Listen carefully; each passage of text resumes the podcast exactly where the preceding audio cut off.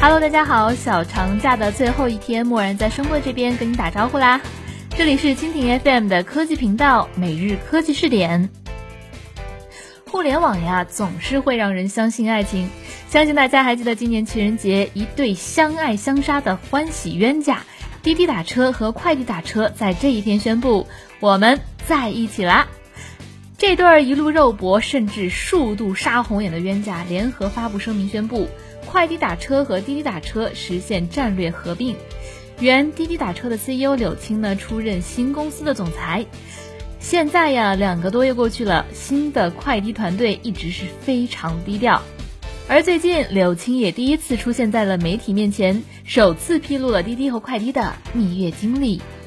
好了，今天的每日科技视点，默然就和你一起来关注柳青手谈滴滴快滴的蜜月经历。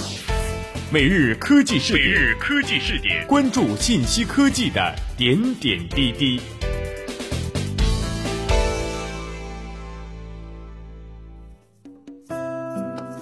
其实，自从滴滴和快滴合并以后呢，IPO 啊就是最大的传言。那么对此，柳青明确表示否定，称未来都没有上市计划。公司上市有两个原因，第一个原因呢是为了融资，而第二个是公司或者股东有套现的需求。但是这两个诉求呢，滴滴和快滴今天都没有。他说，而事实上，滴滴快滴呢确实是不缺钱哈。去年的十二月，滴滴公司获得了七亿美元的 D 轮融资，而一个月后，快滴呢也宣布获得了六亿美元的融资。所以呀，在柳青看来，其实滴滴和快滴呢都是融资性非常强的公司，并不需要去资本市场融资。但是呢，柳青也表示了，并不是拒绝投资，只是说融资的目的呢不是单纯的为了融资，而是为了战略上的配合。而至于盈利的目标呢，柳青也表示，打车软件作为一个典型的移动 O2O 入口，未来具有非常大的发展空间。因此呀，对于盈利这一点，在短期内并没有太大的考量。哎呀，其实众所周知啊，柳青呢有一个很亮眼的标签，就是中国 IT 教父柳传志之女。柳青呢是出生于一九七八年。他在二零零零年从北京大学计算机系毕业以后呢，二零零二年在哈佛大学获得硕士学位，同年呢加入了高盛亚洲集团工作，随后也就是在二零一四年的八月进入滴滴打车，开始了投行女的互联网之旅。嗯，柳青也透露啊，目前滴滴和快滴总的体量在全球呢已经是 Uber 的五到六倍，在中国是 Uber 的三十倍。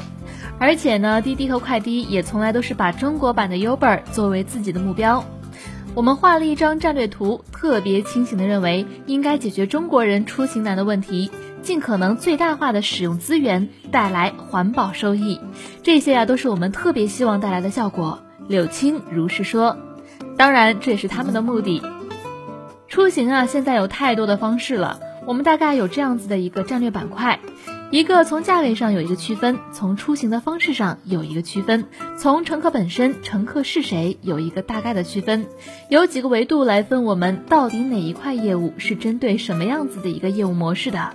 柳青说，同时他也表示，杭州的快滴团队呢，主要运营的是代驾这个业务，而两边的出租车的业务整体呢，都是由出租车事业部这个团队在做。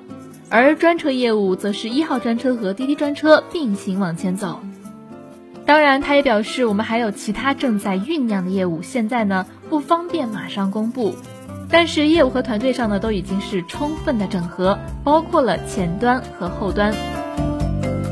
其实这两个月呢，滴滴和快递的蜜月经历啊是相当的低调。那么柳青在面对这次的媒体经历的时候呢，他也表现得非常神秘，不知道他们会有怎么样的大动作呢？让我们拭目以待。